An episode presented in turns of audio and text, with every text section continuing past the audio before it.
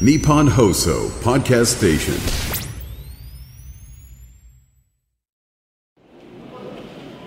1月24日水曜日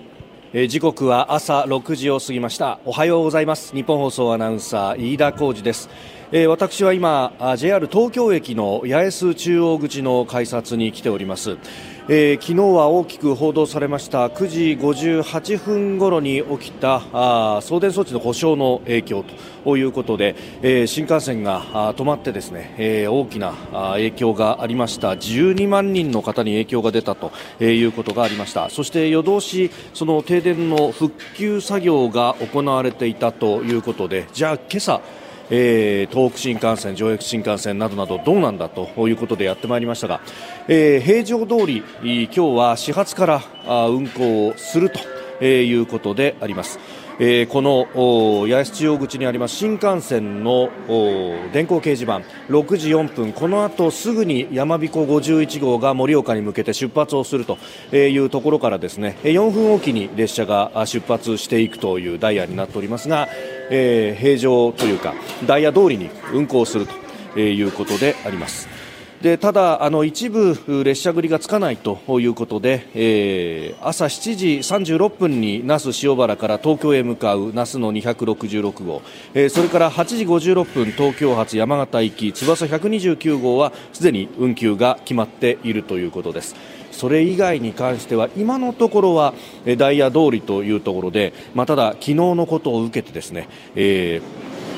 もうお客さんたちは不安そうな表情でこの改札まで来てで電光掲示板を見てあ動くんだなということで安堵しながらあホームへ向かうというお客さんがたくさんいらっしゃるという東京駅であります、えー今日の天気は晴れ時々曇りと東京地方は予報が出ておりましてまだ冷たい空気で暗い中、えーだんだんと活気づいてくるというところです。さああ東京有楽町のスタジオには日本放送新業市川アナウンサーですおはようございますはい、おはようございます。えー今日のねお天気、まあ、冷たい空気だなというのがねあのここ改札の前にいてもこう足元から冷えてくるという感じですが、はい。今日どんなお天気ですか？今日はですね、あのに今現在は広い範囲で晴れていると思うんですけれども、あの北部の山沿いがですね、活発な雪雲がところどころかかっているということで、北部山沿いは断続的に雪が降って、まあ、もしかしたら警報級の大雪になるところもあるかもしれないということですね。で、えー北もしくはその西寄りの風が強めに吹きますので、それであの気温もあまり上がらないんですよね、今日は。予想最高気温8度ということで昨日と比べると東京都心は6度ほど下がりますので寒さ厳しくなりそうですね。なるほど。あのー北行きのね新幹線のまさにここは玄関ということになりますんで、まあその雪のね、えー様子というのもまああ電光掲示板には出てきていて、まあガーラ湯沢というスキー場に関してはもう130センチの積雪だということであります。で、もうあのこの改札で見ているとですね大きなスノーボードを背負ったりあるいは引いたりしていくお客さんが続々と、えー今新幹線のホームに向けて上がっていくというところなんですが、やっぱり入っていくお客さんは外国人の方が非常に多いと、えーいうこと、もうね半分以上外国人かなと、えー係員の方に問い合わせていたりだとか、あるいはあのー電光掲示板を自分で見てですね、で、えー表示が英語に切り替わったところであ大丈夫なんだなと、えーいうことで、ええー行ったりだとか、ね。えーそして雪の影響ということで言いますとあの夜行列車サンライズ出雲瀬戸お関ヶ原のあたり積雪があるということでありますので、えーこのお今日のね、えー列車はあ運休ということになっております。それから今目の前にですねえー電光掲示板があって、えーそこで、えー運行情報が出ているんですけれども、総武本線の上り線ポイント点検の影響で鳴門千葉間、えー運転見合わせという情報が今切り替わりました、はい。あのー始発からですね、え遅れるかもしれないということが出ていたんですけれども、え列車が動き出してそして、え止まったということが出て、えおります、えご利用の方ご注意いただければと思います。総武本線鳴門千葉間上り線運転見合わせということであります。えー列車の情報はですねまた番組内入り次第お伝えをいたします、えー繰り返しますが今のところ、えー東北上越北陸新幹線、え今朝はほぼダイヤ通りの運行となっております。日本と世界の今がわかる朝のニュース番組、飯田浩司の OK Cozy up。今朝のコメンテーターはテレビ東京解説委員でジャーナリストの山川龍雄さんです。え、今日取り上げるニュースですが、6時32分頃、ズバリここが聞きたい。え、株価が一時3万6900円台に、トヨタの時価総額が日本企業最大バブル期の NTT 超えというニュースです。えー、6時50分過ぎからのニュース7時またぎ。岸田総理派閥を政策集団に改める方向で意見集約へ。能登半島地震の被災者支援パッケージの全容判明というニュース。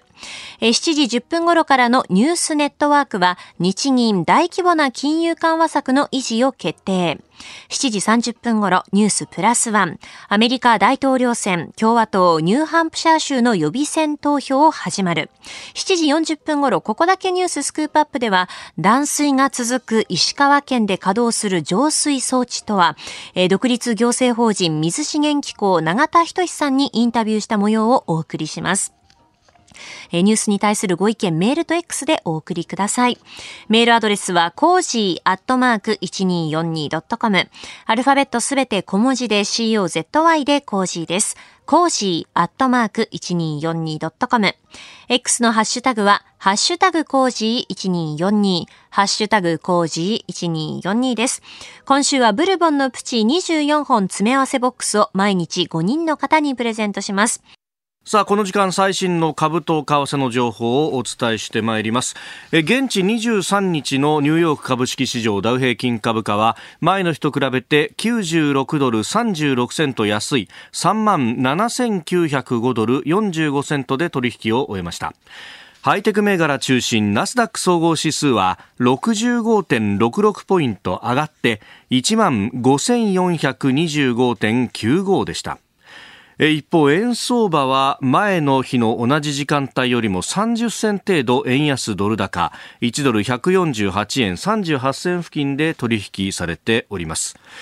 えー、昨日は日銀の金融政策決定会合が行われました。まあ、昨日、おとといと2日間行われまして、そして、えー、その後に、えー、3時半から会見も行われたんですが、この決定会合の内容自体はお昼過ぎには出たということで、まあ、その大方の予想通りであったということであります。まあ、このあたりマーケットの反応について、えー、外為ドットコム総研研究員中村努さんに伝えていただきます。中村さんよろしくお願いします。はい、ガイタマヨットコム総研中村です。よろしくお願いいたします。さあ、この日銀の決定会合は、はい、これ予想通りということでいいんでしょうか？そうですね。あの、決定内容につきましては、マイナス金利の、うん、えー、維持、そしてイールドカーブコントロール政策の維持ということで、えー、市場の予想通りとなりました。はい。はい。ただ、あの、上田総裁がですね、定例記者会見で、はい、えー、物価目標のえー、実現角度が少しずつ高まっていると判断していると、はい、えー、しまして、その根拠として、えー、前回10月に公表した際には不確実性が高いとしていた物価の見通しに対する角度が上がっていたことなどを、えー、指摘していました。これを市場は、えー、日銀が予想以上に高派的になっていると、えー、受け止めて、はい、えー、円が買われると円相場一時146円98銭前後まで上昇ということになりました。ね、ただ、上田総裁ですね、その後、記者会見の中で、えー、マイナス金利が解除されても、えー、極めて緩和的な環境が続くと。えー、いうことを発言されまして、えー、そうなるとやはりあの、まあ、予想とそこそこまで変わらないじゃないかということで、一点円売りとで、あの、円相場、その後アメリカの10年債利回りが上昇したこともあって、148円台回復しています。なるほど。あの、日銀の決定会合、次回は3月、そして4月と続いていきますけれども、はい、この、まあ、マイナス金利の解除について、市場はどう見てます？そうですね、あのやはり今のところは春闘の結果を見極めて判断したいというのが、まあ、主な、うん、えー、メインのシナリオとはなっていますので、はい、まあ、4月になるのではないかなと。えー、まあ、会見の中でね、あの3月に早まる可能性をちょっと質問とかで、ええ、聞かれてましたね。はいたんですけれども、はい、まあ、やはりあの内容を見ると、うん、えー、4月なのではないかなというイメージです。もう基本的には指標を見て判断するんだっていうラインですもんね。はい、ね。なるほど、わかりました。中村さんどうもありがとうございました。はい、ありがとうございました。ここが気になるのコーナーですスタジオ朝刊各紙が入ってまいりましたえー、まずね、あの、マーケットインフォメーションでもありました、日銀の金融政策決定会合については、日経は一面トップ、物価2%実現角度高まる日銀総裁、賃上げ持続注視、大規模緩和を維持ということであります。えー、それからあ、後ほども取り上げますが、いわゆる政治と金について、えー、自民党の政治刷新本部、昨日も会合がありました。えー、読売新聞一面トップ、派閥金人事排除了承、自民刷新案、政策集団は容認、えー、規制法規制法改正厳罰化方針、えー、それから産系派閥政策集団で存続、えー、自民刷新本部中間取りまとめ案、会計責任者逮捕起訴で議員処分ということが出てきております。えー、そして、えー、朝日新聞は能登地震の公的な支援について仮設公営住宅1.3万戸能登、地震年度内8000戸は県外ということであります、まあ、石川県がこの応急仮設住宅あるいは県外の、え県内外の公営住宅などに住んでもらうというこの見通しについてのお話と。いうところです。まあ、政府の対応、そして支援パッケージなどなども出てきておりますので、まあ、そのあたり、後ほどニュース7時またぎのゾーンで取り上げてまいります。えー、それから毎日新聞一面は石川県地震想定見直さず97年から被害見積もり過小というね、えー、ニュースであります。まあ、地震の被害が過小に見積もられていたんではないかというところで、県側としては国の評価を待っていたんだというようなことも出てきているようであります。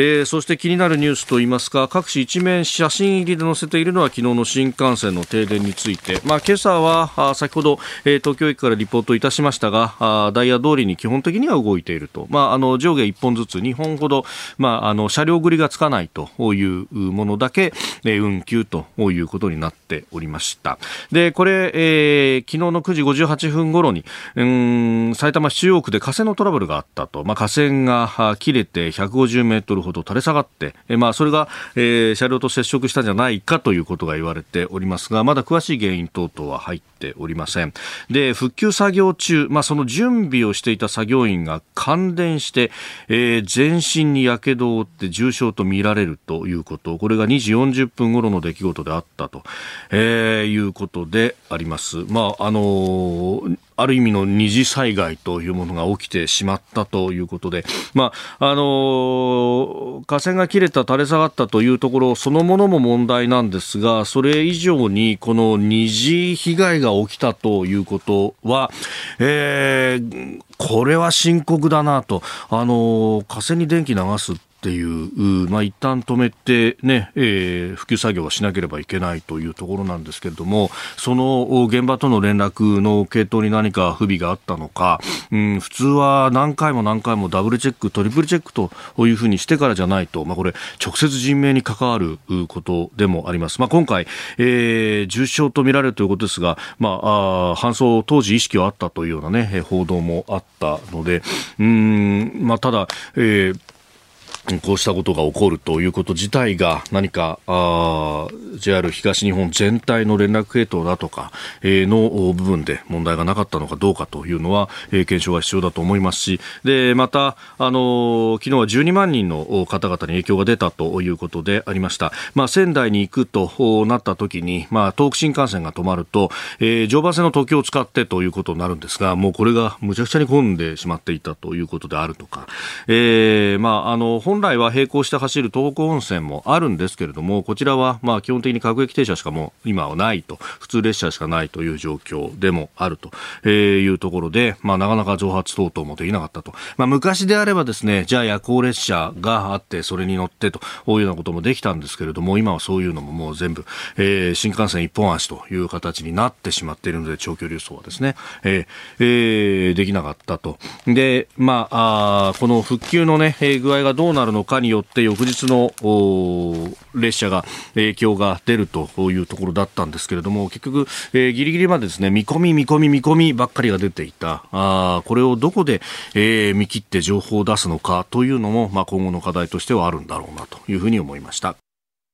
この時間からコメンテーターの方々ご登場です。えー、今朝番組初登場、テレビ東京解説委員でジャーナリスト、山川達夫さんにお越しいただきました。山川さん、おはようございます。おはようございます。よろしくお願いします。本当にあの、お二人に、あの、はいお会いできて話できるの楽しみにしております。いやとんでもないありがとうございます。よく聞いております。マジですか？はい。ありがとうございます。いや本当恐縮でございます。もう、えー、ざっとではありますけれどもまず山川さんのねプロフィールご紹介いたします。えー、熊本県のご出身、1989年に花王、そして91年に日経 BP に入社されました。えー、雑誌日経ビジネスで自動車、商社業界などをご担当の後、ニューヨーク支局長、日本経済新聞証券部次長を経て、2011年から日経ビジネスス編集長、そして編集員を務められ、去年10月からテレビ東京解説員でいらっしゃいます。えー、テレ東ではワールドビジネスサテライト WBS の解説キャスター、えー、日経プラスナインサタデーのキャスターとしてご出演されているということであります。いや、すみません、朝早くからありがとうございます。いや、もう本当にあの、こちらも嬉しいです。まあ、あの、今ね、あの、はい、報道番組をいくつか掛け持ちしてやってるんで、はい、ゲストがこの番組とすごく重なるんですよ。あの、そうですよ、ね、三宅さんとかクラフトさんとかね。えー、ジョセクラフトさん。皆さん、みんな飯田さんの前だと気持ちよく喋ってますよね。いやいやいやいやいやいやいや。本当に、あの、感心します。ええーここまで喋らせるんだってどっちかと話させられてるっていう感じが するぐらい。確かにあの結構丸投げでそのままどうぞどうぞみたいになっちゃうってですね。本当にコメンテーターの皆さんにおんぶに抱っこの番組なんで。いや聞く力があるないやいやそんなこと新業さんとも本当チームワークがね連携がもうぴったりで言っていただけると。聞いてくださってますね。あの仕事からどうしても夜の番組が多いのでそうですよね。ラジコでラジコで聞くことが多いんですけど。いやそうネットでだいぶね、ラジオの業界は、はい、いろんな人が聞いてくれるようになったっていうのは。やっぱりみんな忙しいから、はい、その、ながらで、やっぱりね、あの、情報収集するっていうのがすごく今、あの広がっていて、ラジオはそういう意味では私は注目してます。はい、ね、そう考えると、でもテレビの方は、ね、あの、やっぱり専門性を突き詰めてみたいな、この WBS にしても、日経プラスにしても、そういうこう番組作りみたいな、テレ東さんはそういうの得意っすよね。バラエティもそうですけど。いや、そう言っていただけるとありがたいんですけど、なんかお互い褒め合ってるみたいな感じ。それほどかな。えー、今日は。いやいやいや、えー、8時までお付き合いいただくんですが、まず、あの昨日一時日経平均がバブル後高値を更新したというような、あこともありました。はい、株価はこれ好調なんですかね、足元、ね、年初ね、爆、うん、爆上げで、どちらかというと、あの、エコノミストの方の大方の見方っていうのは、今年の前半というのは少し重いんじゃないかと、重たい展開になるんじゃないかと言われてたんですが、ちょっと予想を反してね、そういう形で上がっていて、で、あの、じゃあ誰が買ってるんだと。はいいうところを興味があったんですよ。で、先週の木曜日に、これあの非常に地味なデータで、あの、いわゆるあの、投資のね、主体別売買動向っていうのが大体出るんですよね。で、まあ、今年なんて言ったって、新ニーサがスタートしてるから、これが倹約じゃないかっていうことで、このデータにみんな注目してたんですよ。蓋を開けてみたら、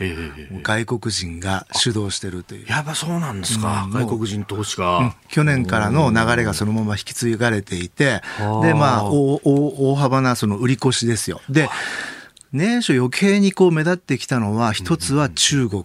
うん、あ、そうですか。うん、やっぱりどうしてもそのもう中国から資金を他のところに振り向けなければいけないという、それが今、日本がそのターゲットになってるっていうかね。それがちょっと乗っかってるかなという感じはしますね。あの、ニュースでね、あの、はい、中国の ETF がね、えー、売買停止になるっていうね。人気すぎてみたいな話が出ましたもんね。だからそういうこともあって、かなりそっち側が、あ一つは理由になってるかなと。で、一方の NISA の方は、はい、今のところ、その、日経平均を大きく動かすほどのインパクトはないなと。そうなんですね。 Cozy up 番組イベント第2弾開催決定。飯田浩二の OK コージーアップ激論横浜ベイサミット in 神奈川県民ホール。4月28日日曜日出演は青山繁晴飯田康之小泉悠ほか。チケット好評発売中。詳しくは番組ホームページをチェックえー、今朝のコメンテーターはテレビ東京解説委員でジャーナリスト山川達夫さんです。引き続きよろしくお願いいたします。よろしくお願いします。さああ7時をまたいでニュースを掘り下げるニュース7時またぎ。取り上げるのはこちらのニュースです。岸田総理派閥を政策集団に改める方向で意見集約へ。派閥ありきの自民党から完全に脱却をいたします。そのために派閥からお金と人事の機能を切り離し、いわゆる派閥を解消いたします。派閥解消について記者団に答える岸田総理の声でした。えー、派閥の資金、えー、政治資金パーティーをめぐる事件を受け、自民党は昨日、派閥のあり方などを議論するため、党本部で政治刷新本部の会合を開きました。会合で総理は、岸田派の解散について、総裁として政治改革の議論の先頭に立つため必要な判断だったとした上で、派閥を金と人事に関わらない政策集団に改める方向で意見集約を図る考えを示しました。えー、高知会岸田派も解散を正式に決めたということでありました。えー、この一連の流れ、山本さん、どうご覧になりますか？岸田総理って時々こういうあの捨て身の構成にね、本当ですよね。あの根回しどこまでやってんのかなっていうような時が時々ありますけど、まあ今回もそういう形で、で確かにあの人とね、それからそのお金の部分、人事権と奪えば、あの、まあ、岸田さんって絶対に派閥って言葉使わなかったじゃないですか。必ず政策集団とおっしゃってましたけども、確かにこの二つを取り除けば、はい、まあ、いわゆる、あの、派閥ではなくなるってさっきね、言ってましたけどそうなるのは間違いないですよ。ですからまあ、あのいい方向に進んでるのかなとは思いますね。うん、まあこの根回しの部分ね、うん、あの今まで支えてきた麻生さんだとかにも、うん。えー、あのどこまで話が言っていたのかっていうのは、いろいろ報道出てますけど、なんかあんまり話しなかったみたいなね。一応ね、形としてはなんか麻生さんと会ったとか、はい、まああの、茂木さんと会ったとかね、はい、取るんだけど、なんか慌てて会ってる印象、イメージを外に向けて発信してるようにも見えるんで、ちょっとまああの、唐突感はあるんですけども、ただ井田さん、私あの、はい、ちょっと話が上になるんだけども、私、経済の方から常に政治政局を見てるんですけどね、はい、あの、失われたその30年とか、なかなか日本人賃金上がらないっていう話と、この派閥と裏金のシステムって私つながってると思ってるんですよ。なぜかといえば、まあ、結局、このパーティー券をね、せっせせっせと買う企業ってあるいは団体、どういうとこかというと、はい、やっぱいざとなったら政治にすがってね、うん、何かやっぱり自分たちのこう通してもらいたい法案を優先的に通してもらうとか、はい、あるいはちょっと不利なものについて言うと、体を張って止めてもらいたいとか、はい、そういう思惑があるからやっぱ買うわけですよ。でそこでつながっていて、で、やっぱり30年経済取材していてもね、結局じゃあ我々の賃金なぜ上がらないかというと、やっぱり競争力を失った企業が、高い賃金払われない、払えないんだけども、そこずっと温存されて、なかなか新陳代謝が進まない。そこにみんな働いてるってことはあるんですね。ですから、やはりこの、まあ、ある意味、こう、使命を、こう、ある程度失ったようなね、企業がちゃんと新陳代謝されるような仕組みになるためにも、はい、この裏金と、このパーティー券、こういうとこっていうのは、いろんな正常化してもらいたいなっていうのが私の気持ちです。うんはい、いや確かにそのコロナのね、うん、えー、この業界には補助金が出るとか、飲食店業界は苦しいまんまだとかっていうのは、うん、そこの政治力みたいなものをなんかまざまざと見せつけられたようなところありましたよね。よくわかるでしょ？それと日本の場合、必ずその業界団体とか企業の方にお金がいって、はい、そこから従業員をちゃんと頑張ってもらって、賃金を上げてもらったら、あの、お金払いますよみたいな、はい、だって診療報酬一つにしたってね、本体価格を今回引き上げるから、あの働いてる人たちに給料上げますって話だけど、はい、あれ、開業医にお金がいくんですよ。で、そこから先、本当に働いてる人にどれだけお金を渡すかっていうのは、その開業医の判断次第で決まるわけで、はい、全部どちらかというと団体とか経営の方にお金が流れるんですね。この仕組み構造を変えないと、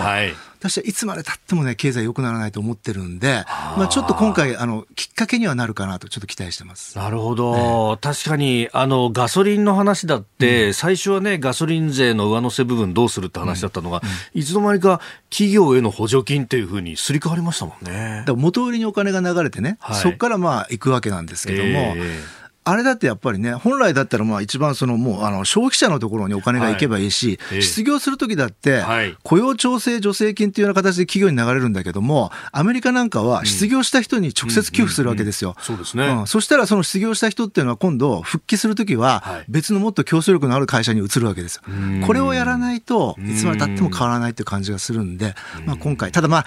人事権とね、はい、お金を本当に奪えるのかなっていうと、そう簡単じゃないです。えー、自民党のこの派閥をめぐるね、えー、問題についてですけれども、その人事権がどうなるかっていう、うん、まあ、岸田さんもともと総理になって何やりたいかって人事やりたいって言ってますよね。そうですよね。あの、結局次の総裁選でね、はい、どうなるかっていうのがポイントだと思うんですよ。で、その時に仮にですよ、はい、これ茂木派とね、麻生派がこう連携して、うん、そこから次の総裁が生まれたとしますよね。で、その総裁が次の閣僚人事で、自分たちのその派閥のところから優遇したら、その段階でこのルール崩れるわけですよ。ね、人事権に関して言うと。はい、それから、お金について権限を奪うっていうのは、はい、これはもうやっぱり連座制がどこまであの入るかどうか、もうこれに尽きると思いますね。あの、いわゆる公職選挙法の時に一番聞いたのは連座制。はい、つまり、これは秘書の責任ですからってことで、まあ、秘書の責任にも転嫁するっていう、これができなくするかどうかがもうポイントで、はい。えー、これ、まあ今、ちょっと連座制の話も出てますけど、これを本当にあの最終的には法改正まで含めてね、やるのかどうか、はい、ここにかかってると思います、まあ、今回、その会計責任者、まあ、元会計責任者とかが、まあ、訴追はされて、で、議員までなかなかいかなかったっていうのは、そこの連座性が効かなかったわけですもんね。結局、議員はそれが最後あると、はい、やっぱり最終的にはちょっと気持ちが緩むわけですよ。ところが、やっぱりそのいわゆる選挙の方に関して言うと、その連座性がありますから、はい、もう逆に秘書に頼むなと、うん、絶対やるなと。い、う方向になったので、ずいぶんこれで聞いたんですよね。だからこれが本当に公職選挙の方あの方だけじゃなくて、はい、この政治資金規正法のこっちの方でも、それが入るかどうか。ここが一番注目点だと思いますうんまあ、その辺までね、法改正までって、えー、いうことが出てきてはおりますけれども、じゃあ次の国会で本当にそれが、ね、ちゃんと法案として出てくるのかどうなのか。はい。はい、さあ、そして、えー、続いて取り上げるのはこちらのニュースです。能登半島地震の被害者支援パッケージの全容判明。政府が25日にも取りまとめる予定の能登半島地震の被災者への生活となりわい支援のためのパッケージの全容が判明しました。政府のパッケージには緊急対応策として生活の再建、なりわいの再建、災害復旧の、えー、等の3つの柱が示されているということです。まあ、生活だけじゃなくって、まあ、経済の部分もちゃんと回していかないと人の生活がままならないというところも指摘があるようですけれども、まあ、これね、まず元日にこう地震が起こって驚きましたよね。ねまあ、元日だったので、はい、どうしてもあの、ね、自衛隊の方にも聞きましたけどもね、やっぱり元日ってやっぱりみんなあの代休とかねいろんな消化ができてなかったんで休んでるっていうのと、はい、石川のあたりって一番こう自衛隊陸上自衛隊で手薄になってるところでもあるのでね私はあの熊本の出身で熊本地震の時はあの2回目の入れた時にはもうあの親元にいたんで、自分もそうでえー、あのその時被災したんですけども、ね、熊本ってものすごく大きなその陸上自衛隊の、まあ、本部があるんでね、はい、あのすごくそこ指揮命令系統ははっきりしてて早かったんですけど、まあ、今回はまああの地形の問題だとかあの半島ね、はい、いろいろあったんであの自衛隊の方も頑張ってらっしゃったんですけども、なかなかそこ難しいって話はありましたよね。で、このパッケージに関して言うと、はい、だいぶこうやっぱりもう毎年のように災害になってきたんでね、こう、まあ、言い方ちょっとあれですけど、こなれてきたなというか、やっぱりその復旧から、目の前の復旧、あの、いろんな生活支援から、先々のね、あの、支援までパッケージで全部見せるということが、だいぶできてるなという感じはします。あの、人それぞれなんで、被災者も、もうだいぶ先のことが心配になってる方もいらっしゃるんで、はい、そこまでのちゃんと見通しっていうのを早めに示すっていうことは非常に大事だと思います。うん。まあ、岸田さん自身も自分の X、まあ、旧ツイッターなどでかなり、ね、積極的に発信してますよね、はい、そうですね。ですからやっぱりこう早め早めにこうできるだけ先々の見通しを示すっていうこと、はい、それからまあ私あの、ぜひ申し上げたいのはね、やっぱりあのあの地域もあの例えば半導体関連だとか、はい、精密部品だとか、いろんな工場もあるんですけども、やっぱりこういうあの被災してしまうと、やっぱり地震が多多いんでね、企業が逃げてしまうんじゃないかとか、はい、そういういろんな心配立つんですけど、熊本、今、見てください、ね、TSMC 効果で、はい。えー、それで、まあ、実際のところ、やっぱ大変だったんですけども、むしろインフラ整備がすごく進んで、もう今、駅も空港もみんな綺麗になって、道路もものすごく、ですから、あのそこは必ずねあの逆に言うとあの被災した地域っていうのはいろんなインフラもあの先々進むこともあるしあのそういうあの熊本のような結果もあるんでね。そこはあのあまりこう悲観せずに、はい、えー、見ていただきたいなと思いますね。確かにあの熊本地震の時もねソニーの工場クリーンルームを破損してっていうようなことがありましたけど、はいえ。ー、もう今や。そのソニーは増産投資ですよ。そうですよね。はいで東日本大震災の、ね、被災地も聞くと、まあ、自治体の人なんかに聞くと、うん、いや、本当に大変だったんだけれども、うん、これで予算がついたっていうのは、ある意味、千載一遇のチャンスだと思って頑張ったんです。あなるほど、ね、聞いたりしましたね、あの三陸道が全通したりとかはい、必ずインフラは新しくなっていきますからね、そこはちょっとあのこう。うん、先々のこともちゃんと見据えながらねいろいろ考えていただければなと思うのとちょっとやっぱり、あの今回について季節がね、はい、あのどうしても冬でこれから一番寒くなる時なので。まあ、あのこう水の部分が復旧するとかそういうところまで含めるとちょっとしばらく例えば集団避難とかねいつも以上にいろんなことを考えて、はい、数か月だけなんとか他のところで退避するとかちょっとあの事情がね、少しあの熊本の時は4月でしたし、はい、東日本が3月でしたよね。だから、まあ、それに比べると、ちょっと今回、その季節的な部分の打撃ってあるんでね、そこは考えた方がいいんじゃないかなっていう気はしています。はいまあ、県だとか国もそうですけど、この二次避難を促進するというあたりっていうのは、やっぱりその季節的な要因というのが大きいんですかね？あの心情は分かりますやっぱりね、やっぱりそこにね、ね。いらっしゃりたいっていうのはあるんだけども、今回、特にあの水の問題も出てきてるし、はいそういう意味ではこの寒い間をねしのぐためにあの一旦集団避難するっていうことをもうちょっと積極的に周りがこう、あの整えるっていうねそれがあってもいいんじゃないかなって。ちょっとそこは熊本や東日本と事情が違うんじゃないかなと感じるところではあります。確かに。で二次避難先までのマッチングのために、まあ、1.5次避難所みたいなものを、まあ、県が開設してと、まあ、杉良太郎さんはそこに炊き出しに行くっていう、ね、素晴らしいですよね。あの方、本当いつも。その感動を本当についてきますよね。あの方はすごいなという、ね、あと、あの、必ず、あの、私も何度かこう、こういう取材をするんですけども、はい、偏在の問題、偏ってしまうんでね、どうしても、えー、我々メディアのも時間を込めて言えば、はい、一番あのテレビで言うと映像的にやっぱ激しいところにみんな集中していくんですけど、うそういうところには意外に物資もお金も集まるんですけど、他のところケアしなきゃいけないっていうのはあると思います。おはようニュースネットワーク東京有楽町日本放送キーステーションに全国のラジオ局を結んでお届けいたします。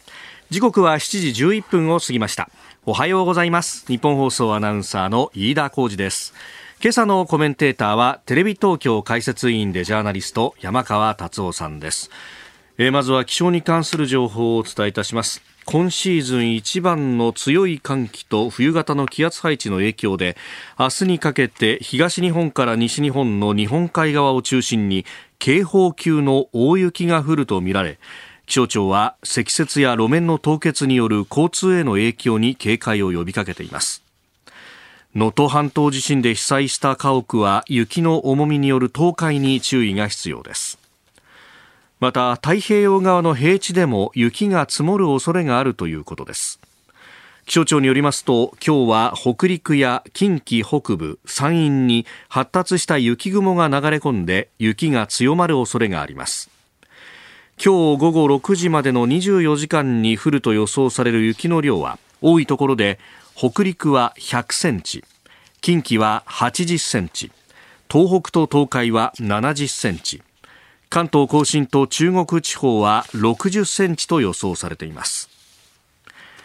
また気象庁は今朝滋賀県と福井県で大雪に伴い大規模な交通障害が発生する恐れが高まっているとして顕著な大雪に関する気象情報を出しました。強い雪は今日夕方まで続く見込みです。そして雪の影響も出ています。東海道新幹線は滋賀県米原市付近の積雪の影響で始発から名古屋新大阪間の一部区間の上下線で速度を落として運転します。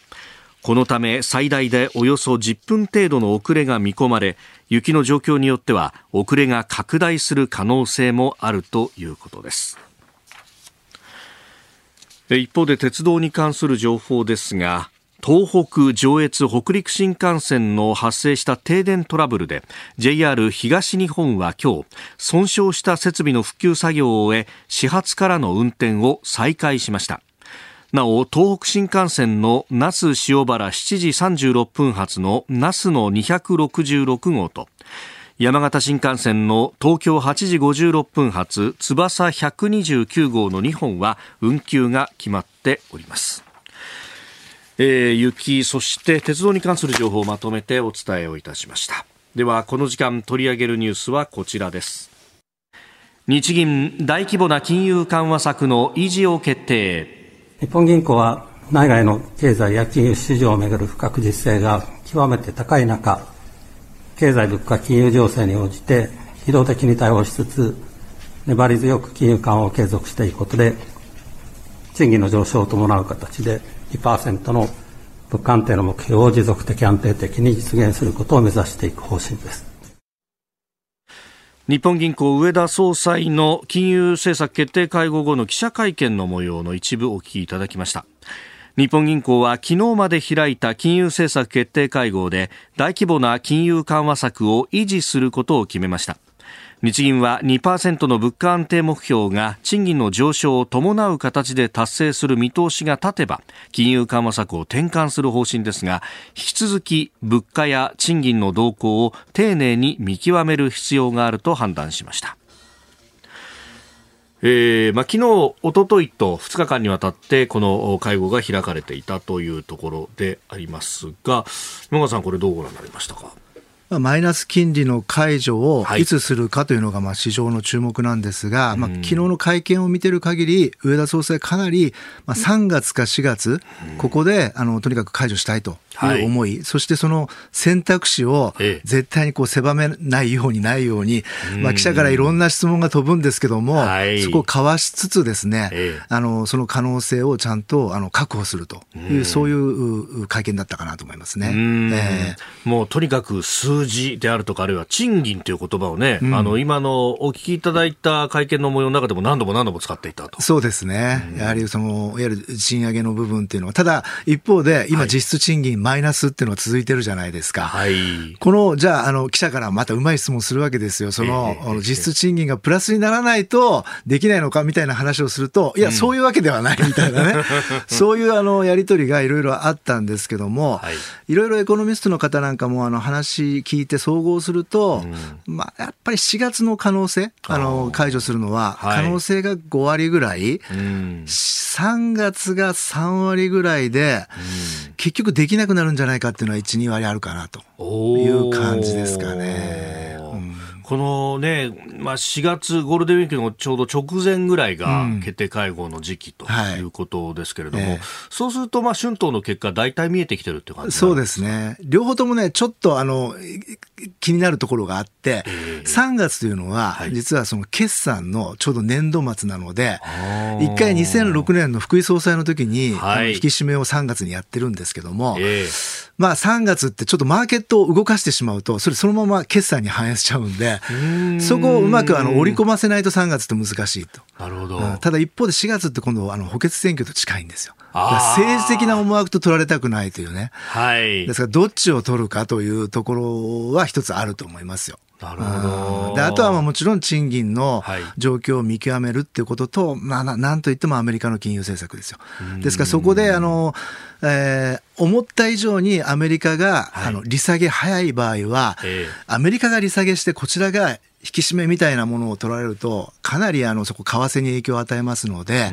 そうなると、先ほど申し上げた、結局、マイナス金利の解除まで行きつけなかったっていう可能性も残るかなと思います。あなるほど。解除行きつけないっていうのは、日本の経済っていうよりも、アメリカが早めに下げちゃったみたいなことが。はい、ええ。あの、一番マーケット関係者気にしてるのは為替の動きなんですよ。で、必ず、その、やはりこう、マイナス金利の解除というのは本来で言えば、大した話じゃないんですよ。その金融機関が日銀に預けている預金の一部分が、まあ、あの、今まで変な話でペナルティみたいに預けると、金利払わなきゃいけないっていう、これを正常化するって話であって、そんな大した話じゃないんだけど、ただ、これはなんとなく金融引き締めの入り口じゃないかって取られかねないわけです。はい、でそのそれをシグナルを送った時にどのぐらい為替が円高に触れるかってここを一番気にしてるわけでそれとアメリカの金融政策が、はい、利下げに転じるのが一緒に重なっちゃうと、ものすごくその為替の振れ幅が大きくなっちゃうわけですね。でそれを気にしてるわけで、ですから当然アメリカの金融政策見合いという形になると思います。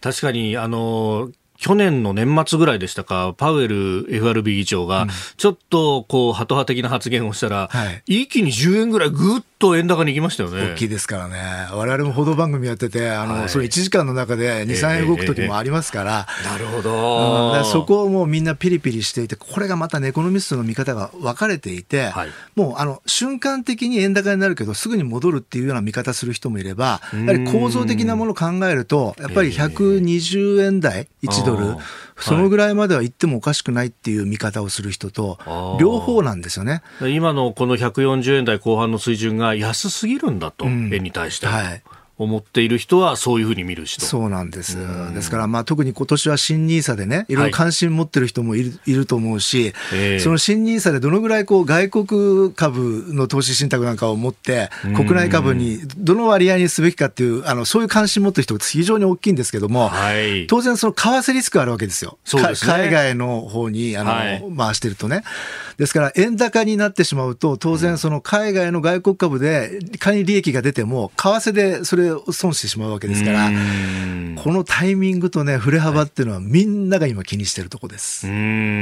だからこそですかね、昨日のこの上田総裁の会見の中でも、発言の一部がまず報じられて、ね、もう1、2円、為替が動くみたいなことがありました、ね、いや、おっしゃる通りです。あの飯田さんもあのおっしゃる通りでね、あの発言の中でも相当為替がね、はい触れたんですよ。ですからもう、とてもそこはみんなピリピリしてるんだなというのがよくわかりますね。でさあ、この見通しの部分で、まあ、あの、金融政策としては、まあ、そんな感じになりそうだということですが、うん、この日本経済全体で考えると、うん、やっぱりこの春闘が本当に大事になってきますか？非常に大事ですね。で、あの、今のところエネルギー価格落ち着いてきてるので、はい、物価の方はだいぶこう、あの、落ち着きつつあるわけです。ですから、あの、その中で賃金が賃上げ率っていうののが、まあ、あの、ある程度今言われているように、連合はかなりね、5%という高い目標を掲げましたけども、はい、まあ、最終的には、その賃上げ率、率も大企業中心のね、賃上げ率じゃなくて、はい、やはりその中小企業も含めて、全体としてどうなっていくかということと、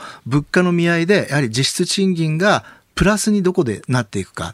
で、それができるだけ賃上げ率が高いところのレベルで、はい、あの、実質賃金がプラスにならないと、これが単純にデフレにまた戻ってしまってね。えー、それで賃上げ率も大したことないけども、物価がマイナスだから、実質賃金プラスですよってこれは元の目みですから、はい、そうならないところで交差するということがとても大事だと思います。マイルドなインフレと、それをこう、ちょっと上回るしっかりとした賃上げと。はいまあ、日銀の上田総裁は、はい、あの第一の力、第二の力って言い方していて、第一の力というのは結局コストプッシュ型のエネルギーが上がって物価が上がる話、はい、で第二の力っていうのは本当に日銀が望んでいる、うん。うん、あのいわゆる賃金上昇を伴った好循環なんですが、こちらにしたいわけですよね。でそのためには、まあ、今回、高い賃上げ率と物価の安定っていうのが、どう交差するか、まあ、ここがポイントだと思います。なるほど、はいさあ、そしてここで番組からのお知らせです。飯田浩二の OK 工事アップでは1月29日月曜日からの1週間特別企画をお送りします。政治経済から外交安全保障まで徹底解説。激論ダブルコメンテーターウィーク。毎日6時台から2人のコメンテーターが生登場。政治経済から外交安全保障までニュースを徹底解説。生激論を繰り広げます初日1月29日月曜日のコメンテーターは評論家宮崎哲也とジャーナリスト須田慎一郎。宮崎と須田が日本の今年の政治を読みます。1月30日火曜日のコメンテーターは数量政策学者高橋洋一と外交評論家三宅邦彦。選挙イヤーの2024年国際情勢と経済の動きはどうなる ?1 月31日水曜日のコメンテーターはジャーナリスト峰村健二と軍事評論家小泉悠中国ロシア最新の動きを分析します。2月1日木曜日のコメンテーターは自由民主党参議院議員青山茂春と政治ジャーナリスト田崎史郎。青山と田崎政治と金の舞台裏徹底議論です。最終日2月2日金曜日のコメンテーターは経済学者飯田康之と経済アナリストジョセフ・クラフト。経済とマーケットのプロが今年の景気市場の動きを読みますそして黒木ひとみさんの朝ナビには森永卓郎さんが毎日登場の予定です。飯田浩二の OK 工事アップ激論ダブルコメンテーターウィーク。1月29日月曜日朝6時から。ぜひ生放送でお聞きください。えー、ではこの時間取り上げるニュースこちらです。アメリカ大統領選共和党ニューハンプシャー州の予備選投票始まる秋のアメリカ大統領選挙に向けた野党・共和党の候補者選び第2戦東部ニューハンプシャー州の予備選挙の投票が日本時間の昨日夜8時から始まりました。トランプ前大統領とヘイリー元国連大使の2人の争いでトランプ氏が全米の支持率で大きくリードする中ヘイリー氏が勢いを示し選挙戦に踏みとどまれるかどうかが焦点となっております。えー、まあ、ヘイリーさん支持を広げるということも言われておりますけれども、やっぱトランプさんは強いですね。そうですね。あの、アイオワのこと考えると、はい、もうあの時はもう事前の出口調査で、もうすぐにあの、もうあの、当確が出ましたから、まあ今回がどのぐらい、こう、開票をね、あの、待って結果が出るのかどうかっていうのはわかりませんけども、一応事前の調査を見る限り、ヘイリー氏が一番接戦に持ち込めるとしたら、このニューハンプシャーなんですよ。はい、ですから、ここで接戦にならないと、まあ次、サウスカロライナっていうのが、あの、ヘイリー氏のあの、地元なんですけども、まあ、ここまでの間でですね、もう3連敗すると、はい、あのデサンティス、あのフロリダ州知事に続いてですね、えー、離脱するという可能性はあるかなと思いますね。もうそうなるとね、3月5日のスーパーチューズデーを待たずに、うん、全部決まっちゃう。もう異例の結果ですよ。それで、まあ、バイデン氏とトランプ氏という形で、はい、まあ、年齢言うのもね、なんですけども、もうバイデン氏も80超えてますし、はい、トランプ氏も77ですから、はい、まあ、これでもしあの再選する場合は、トランプ氏もあの80代の大統領になるということですよね。どうなんだろうと。そうですよね。あのアメリカという国で、こういうことが起こるんだというねね。いろんな説がありますけどもね、例えばあの、はい、やっぱりあの、アメリカの大統領選って1年間ぐらいずっとさらされるじゃないですか。はい。そうすると、もういろんなその経験だとか実績がないとなかなか1年間、いろんなこう、世論に耐えられる人が出てこないということで、若い人がなかなか出てこない。はい、でも、普通アメリカってね、新陳代謝の国、えー、世代交代の国ですから、はい、不思議な現象ですよね。うん。まあね、企業経営者だと若い人がどんどん出てきてみたいなことが起こっている中で政治だけがと。うん、うん、そうですね。まあ、あの、バイデン氏対トランプ氏でいうと、はい、今は、その、いわゆる、あの、ベッティングというのは家計の状況を見てもですね、うんうん、それから、まあ、このいろんな調査の平均値を見ても、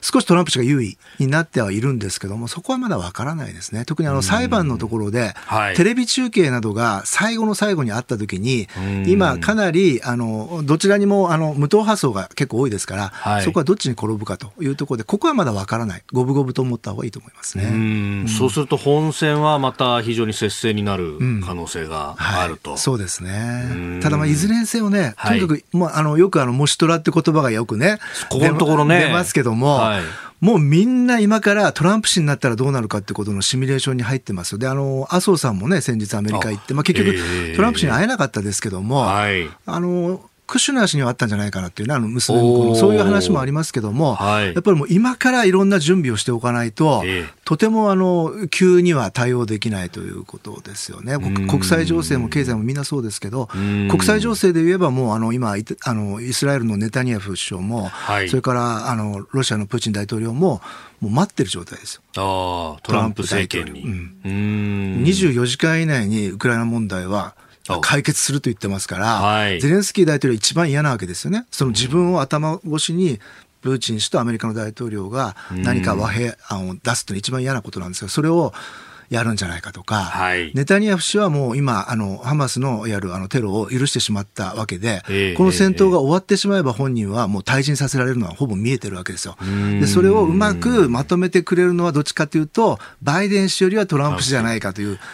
待望してるわけ。ですから、あのネタニヤフ氏は、とにかくあの占占領する期間を長くするんだということを今言ってると、ね、あ向こう1年ぐらいはそれやっとかないと、うん、トランプさんが動き出さないと。みんな待ってます。習近平氏だけが微妙。うん、どちらかというと、その、いわゆる貿易のところでまた関税の問題が出てきますから、そこでは随分やり合うでしょうけど、はい、ただ一方でバイデン氏みたいに対中包囲網でうまく国を連携させてやっていくってことはトランプ氏はやらない人だから。まあ、それ一国主義ですもんね。はい、で中国の外交ってのは基本的には分断戦略なので、はいヨーロッパとアメリカが仲悪くなってくれるのはいいんじゃないかっていう、まあ、そういう意味では非常にその両方をあの考えてるんじゃないでしょうか。なるほど、まあ、あの今ね、えー、マイク・ポンペオ前の国務長官が日本を訪れていって、うん、昨日演説を行ったということですけれども、えー、基本的にその外交戦略変わらないんじゃないかというようなね、うん、話があったようですけれども。そうですね、ポンペオ氏は、まあ、今回もまたななりたいという気持ちが非常にあの意欲があってですね、えー、ただまあ継続性から言うと、あのポンペオ氏なんかがあのなってくれた方がね、日本としては結構あの誰が今回任用されるんだっていうのはみんな心配してますよ。えー、続いてこの時間はここだけニュース。スクープアップ。断水続く石川県で稼働する浄水装置とは？能登半島地震で水道管や浄水施設が被害を受けおよそ5万世帯で断水が続く石川県で県は復旧の見通しを発表し多くの地域で来月末から3月末にかけて仮復旧できるとしています。今朝は今も断水が続く珠洲市にため池の水を飲料水とする装置を稼働させている専門家の方に話を伺ってきました。その模様をお聞きいただきます。えー、この浄化装置ですけれども、運んで移動が可能な下半式浄水装置というものであります。で、珠洲市でこの下半式の浄水装置を使って、ため池の水を飲料水に変えるという取り組みを行っている、独立行政法人水資源機構ダム事業部次長の永田仁さんに、えー、その仕組み、現地の様子などを詳しく伺いました。お聞きください。ご本人も被災地に入られたわけですか？はい、そうです。私は1月6日にまず先遣隊として石川県珠洲市というところで浄水装置の設置場所の調整などを行いまして、そこから給水を開始するまで9日までですね、初期の現地対応を行いました。具体的にはどういったことをされるんですか、えーと、我々水資源機構で保有しております浄水装置を設置させていただいたんですけれども、はい、まずそれをどこに設置するかというのを珠洲市の市役所で調整をさせていただきまして、それから搬入をして運転をし始めたというふうなそういった対応をしました。8トントラック2、3台で運搬できるぐらいの大きさになっているんですけれども、これを災害や異常渇水で断水しているようなところに運びまして、そこでまあ飲み水や生活用水を作るという形になります。うん。鈴ももうこれ、水道はガタガタになってしまったという感じですか？そうですね、あの珠洲市は大変大きな被害を受けておりまして、はい、浄水場も被災しておりましたので、ええ、自衛隊や国土交通省のテックフォース、あるいは日本水道協会といったところが給水車を派遣いたしまして、はい、それで市外から水を運んでいるというふうな状態でした。これ、鈴の地図で見ると、周辺自治体から運ぶにしても、周りも被災しているということになると、相当手前側からこれ持っていかないとダメだったってことですか？そうであの聞いたところでは金沢から5、6時間かけて水を運んでいたというふうなところがありまして、また雪が降りますと、その現地にたどり着けないようなリスクもありましたので、はい、そういった意味ではかなりあの厳しい状況の中で、給水活動の方を尽力されていましたね。なるほど。浄水場がすぐに治ればいいんですけれども、はい、なかなかすぐに治すことはできないというところでして、そこであの我々が保有しております下半式の浄水装置というのがあるんですけれども、はい、これを現地に運び込みまして、まあ、市街地の近くで水が生産できるようにしたというふうな、そんな対応でございました。これ、元となる水はどこから引っ張ってくるんですか？珠洲市の市市街地に近いところにあります野々江総合公園にある仮面単池というため池でございましてあのこちらでですねあのある程度の水が溜まっておりましたので安定して水が取ることができるということでこの場所に設置いたしました。この浄水装置というのはどのぐらいの水を作る能力があるんですか？能力といたしましては、はい、1台あたりで1日に5万リットル。でそれを我々2台保有しておりまして、はい、10万リットルということになりますけれども、はい、これは一般家庭400世帯分に相当する量の水を作ることができるということになります。この水っていうのは飲めるんですか？飲むこともできます。じゃあ生活にも使えるし飲み水としてあれを煮炊きするときも使えると。運転してすぐは生活用水として使っていたんですけれども、はい、水質検査を行いまして、1月12日からは飲用としても給水をしているという状態です。うん災害の時の派遣っていうのは、実績は結構いろいろあるんでしょうか？はい、例えば離島で渇水が発生しているような場合ですとか、あのそういった時にも、その海水を淡水化することもできますので、これまでにもいろいろ使っております海水でもいいんですね、これ。ええ、そうですあの今回はため池設置しましたけれども、はい、海の水もきれいにすることができるような、そんな装置になっていますこれ、どうやってきれいにするんですか？特殊な膜を通すというふうな仕組みですね。塩分も除去できるんですね。はい、そうです。そうすると、この下半式の浄水装置も、しばらくの間は、もうここで活動するということになりますか？そうですね、あの当面、ニーズがある限りは、現在の給水支援活動を継続する必要があるのかなと思っております。その後のことについては、やはり水道の復旧計画の状況ですとか、はい、その被害状況がどうなっているかというふうなところを踏まえまして、まあ、水道事業者である珠洲市さんとよく協議をする必要があるのかなと思います。えー、独立行政法人水資源機構ダム事業部次長永田仁さんのお話をお聞きいただきました。この特殊な、ね、膜を通す方式の浄水装置が今活躍してるんだと。ねえ、うん、まあ本当今回は水の問題がね、はい、すごく出ていて、まあ、やっぱり人間とは本当に水と一緒にこうね暮らしてるんだなっていうことを実感しますけど、あの日本って実は世界的に見てもこの水処理技術っていうのはものすごくあのトップ級なんですよ。ですから例えば中東なんか行くと、はい、もうあの海水を淡水化する技術、もうこれはもう日本なんですよね。ですからそれがまああの今のお話聞く限りちょっと生きたかなという感じはしますけどね。そうですよね。これまあリサの方々からもねいろいろ疑問などをいただいておりまして、X でエゾタさん、えー、ろ過装置でメンテナンス廃棄物の処理が気になると腰取った不純物は出るわけだしと、うん、あの昔庭の池のろ過装置の掃除が大変だった思い出がよぎるという。これね、ただ、あの、聞いたんですよ。はい、あの、定期的にじゃあ膜取り替えなきゃいけないでしょって言ったら、ええ、いや、あの、逆向きに水流すと、え、中に溜まってた、その、不純物だとか、ゴミを、押し出すことができるから、定期的にメンテナンスをしておけば使えるんですって言われて、なるほどねすごいですね。うまいことできてますね。ねえ。うんこういう下半式のものっていうのがね、こういう時災害の時は一番そうですよね、ね、役に立つんでしょうね、まあ、水資源機構としては平常時は愛知県とそれから利根川に配備されていて要請があった際にこうしてトラックなどで運んで、えー、速やかに出動ができるというふうになっているそうです、まあ、ただあのオペレーターが必要だとかあとはあのこう装置全体を動かすためには電気が必要だというのがありますんでまあ、その辺のね、まあ、エネルギーの問題というものもあるのかもしれません。うん、あでもこのやっぱり雪が降る中でね、なかなか水道管の整備等々というのが、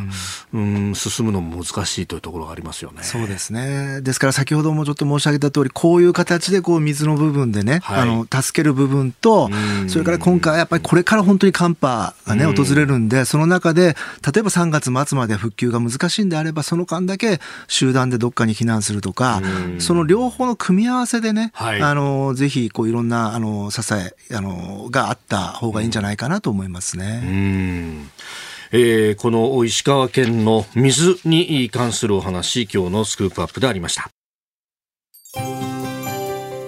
日本と世界の今がわかる朝のニュース番組飯田浩司の OK コージーアップ日本放送の放送エリア外でお聞きのあなたそして海外でお聞きのあなた今回もポッドキャスト YouTube でご愛聴いただき本当にありがとうございました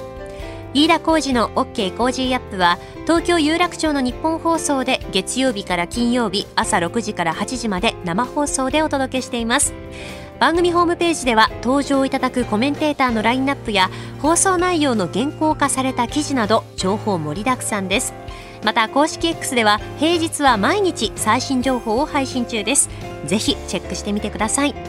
そしてもう一つ飯田浩二アナウンサーが夕刊フジでコラムを連載中。飯田浩二のそこまで言うか毎週火曜日の紙面もぜひご覧ください。